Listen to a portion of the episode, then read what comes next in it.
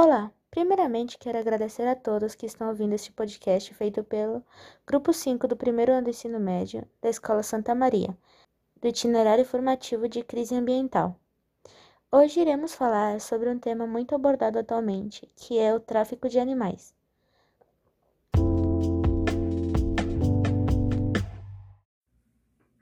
Olá, meu nome é Naomi, estudo na Escola Santa Maria irei conversar com a Angela sobre o tráfico de animais. Primeira pergunta.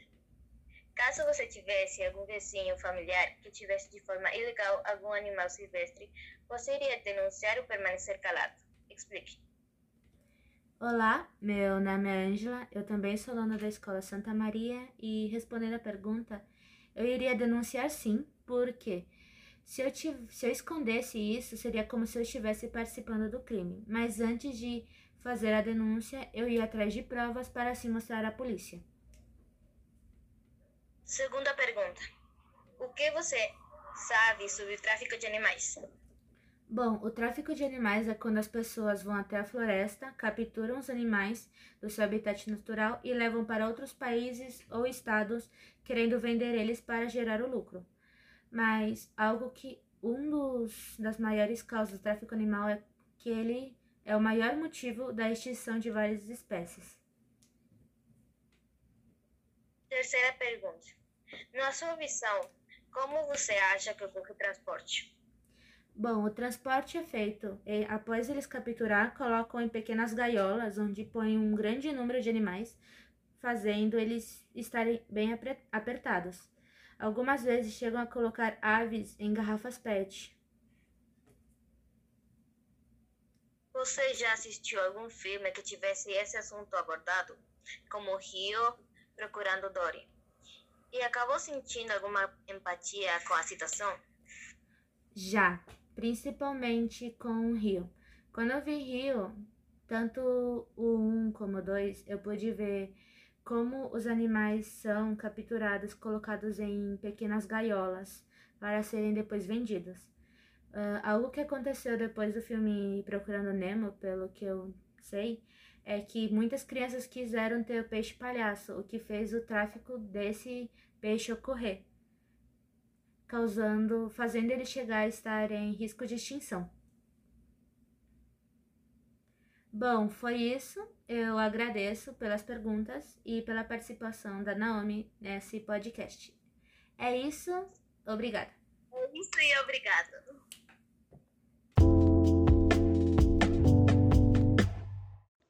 Olá, meu nome é Vitória Jimenez Mares e desde já agradeço pela sua compreensão e pela sua colaboração com o nosso projeto. Vamos lá? Samuel Anselmo Santos de Souza, 20 anos. Bom, Samuel, caso ocorresse de você ter algum vizinho ou familiar que tivesse de forma ilegal algum animal silvestre, você iria denunciar ou permaneceria calado? Por favor, me explique o porquê de sua resposta. Depende muito, depende muito do local em que esse animal está sendo criado e se a pessoa adquiriu ele de forma legal. Agora, se nenhuma dessas opções fosse acontecesse nesse caso, então acho que eu conseguiria, acho que eu abriria uma denúncia assim.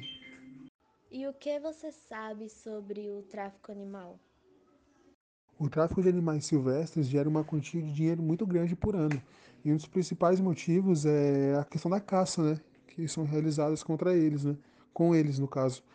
E também tem a questão do trabalho, né? Que eles usam eles para carregar carga. Eu, eu, vi um vídeo hoje é, que esse que mostra, por exemplo, é um cavalo que ele infelizmente acaba morrendo, né? Devido a algumas agressões e outro cavalo que estava sendo usado para carregar muita carga.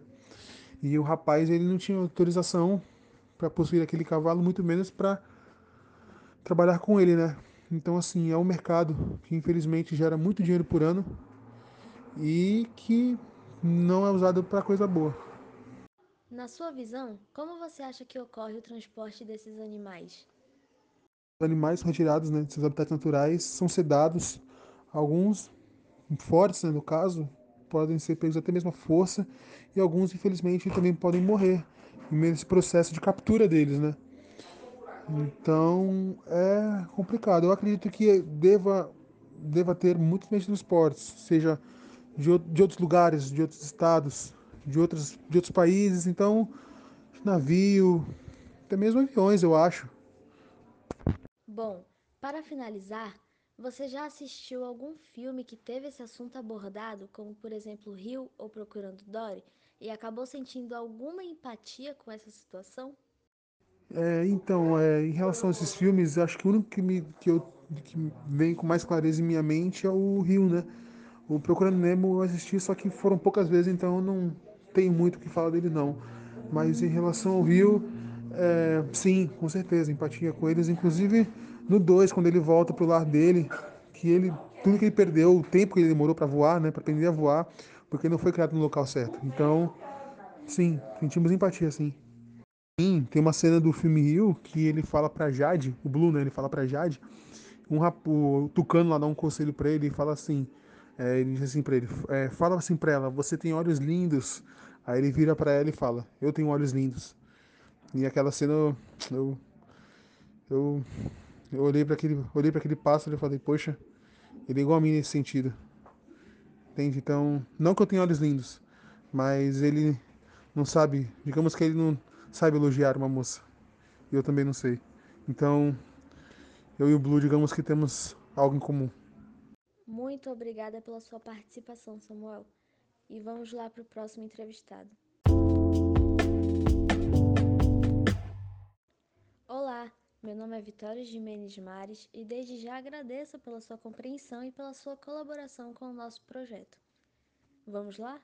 Josué Anselmo Santos de Souza, 15 anos. Bom, Josué, caso você tivesse algum vizinho ou familiar que tivesse de forma ilegal algum animal silvestre, você iria denunciar ou permanecer calado?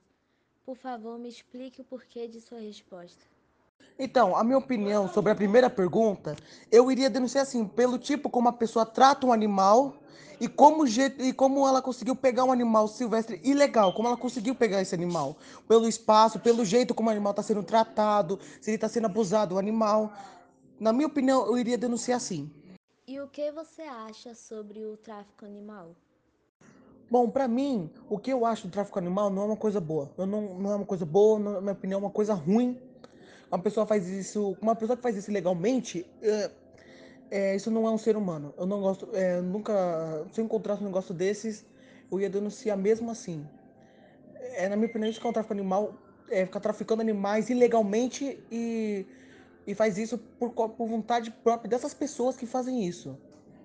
Na sua visão, como você acha que ocorre o transporte desses animais? Então, na minha opinião, é, existem algumas, é, algumas pessoas que forçam os animais a, a serem transportadas para, ser, para serem vendidas. Porque as pessoas não, não, não, se importam com os animais, querem saber do dinheiro. Porque são gananciosas. Elas pegam os animais de qualquer lugar, transportam em barcos, aviões, em carros, que é ilegalmente. Então, é, infelizmente, tem alguns que, que morrem quando são tirados dos habitats, sem comer, sem beber. Eles são vendidos. E, e infelizmente, pode, existe, pode, é, ainda existe isso até hoje, mesmo na quarentena. Bom, para finalizar, você já assistiu algum filme que teve esse assunto abordado, como por exemplo Rio ou Procurando Dory, e acabou sentindo alguma empatia com essa situação?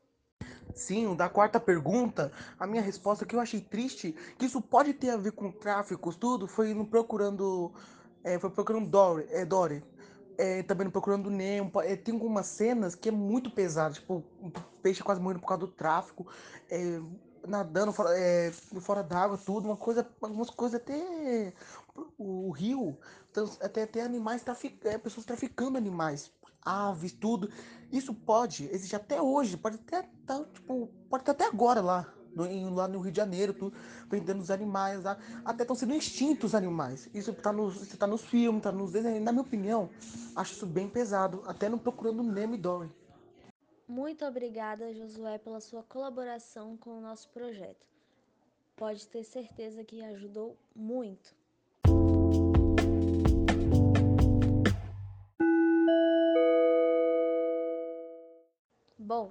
Encerraremos por aqui e agradecemos a todos que tiraram um pouquinho do seu tempo para responder as nossas perguntas e agradecemos também a todos vocês que ainda estão aqui ouvindo este podcast maravilhoso e levando a informação adiante. Podem ter certeza que esse projeto Crise Ambiental na Atualidade do Itinerário Formativo, que vem sendo desenvolvido pelos alunos do primeiro ensino médio da Escola Santa Maria, juntamente com a professora Gabriela desde o início de 2021, vem sendo desenvolvido com muito cuidado, carinho e dedicação para que possamos usar do meio de comunicação que temos hoje em dia muito forte, que são as redes sociais, para que possamos passar adiante essas informações do que o próprio nome já diz, da crise ambiental na nossa atualidade, que infelizmente vem se degradando muito. Então não deixem de seguirmos a gente lá no Instagram, Ecocrise, o arroba, e o nosso site. Não deixem de verificar todos os nossos trabalhos ao decorrer do ano. Muito obrigado pela compreensão, pela paciência e por estar ouvindo ainda o nosso podcast. E fiquem ligados que logo mais terão muitas outras coisas aí. Então, tchau, tchau. Muito obrigada.